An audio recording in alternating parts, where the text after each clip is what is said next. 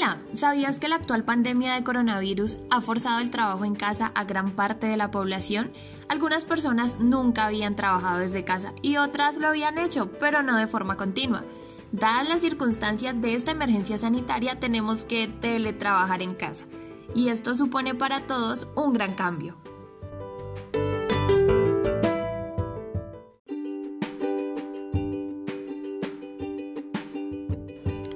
Así es, ya que veníamos de disponer en nuestro puesto de trabajo del material adecuado, mesa, silla, equipo de cómputo, etc., a montarnos a un espacio improvisado con el material que tenemos en casa.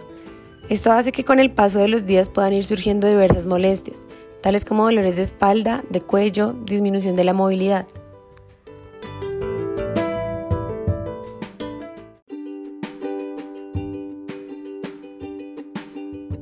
Claro, y lo que sucede es que nuestro cuerpo requiere de un periodo de adaptación, no solo físico, sino también mental, porque el estrés generado por las circunstancias también puede influir en la aparición de diversas molestias musculares.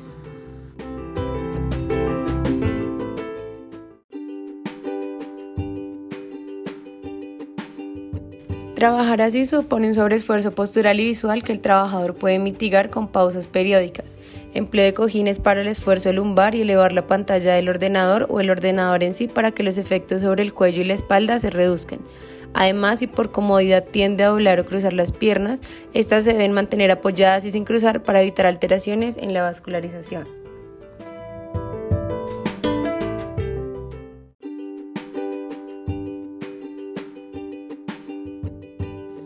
Adicional a lo que me cuentas, ¿sabías que como consecuencia del confinamiento la actividad física de todo tipo ha disminuido considerablemente?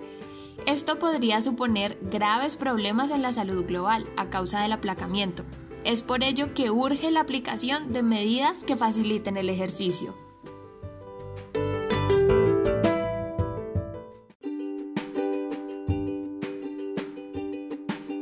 Así es, la actividad física es esencial para una buena salud física, mental y social y debería incluirse urgentemente en la estrategia de desconfinamiento. Recomendamos permitir hasta una hora al día de actividad física en el exterior, haciendo énfasis en el hecho de que el ejercicio físico se realice en solitario y se mantenga una distancia mínima de un metro y medio con las otras personas en todo momento.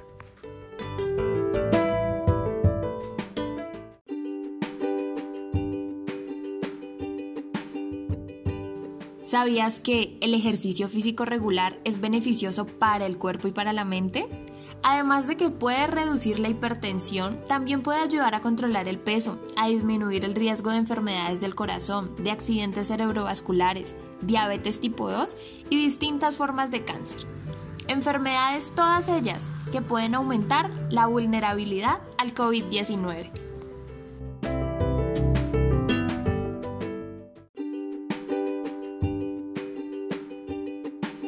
Exacto, además de que el ejercicio también fortalece los huesos, músculos y aumenta el equilibrio, la flexibilidad y la forma física.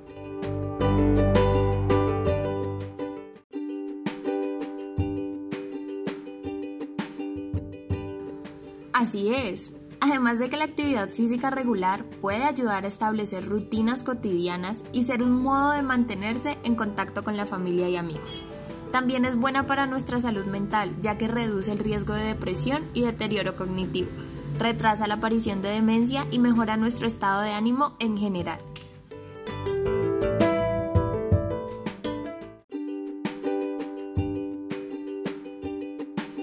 Totalmente de acuerdo. Ah, y no te olvides también de la importancia de hacer pausas activas regularmente, que sean cada dos horas y no sobrepasen los 10 minutos. Camina hasta la cocina y sírvete un vaso de agua, realiza estiramientos o alguna dinámica.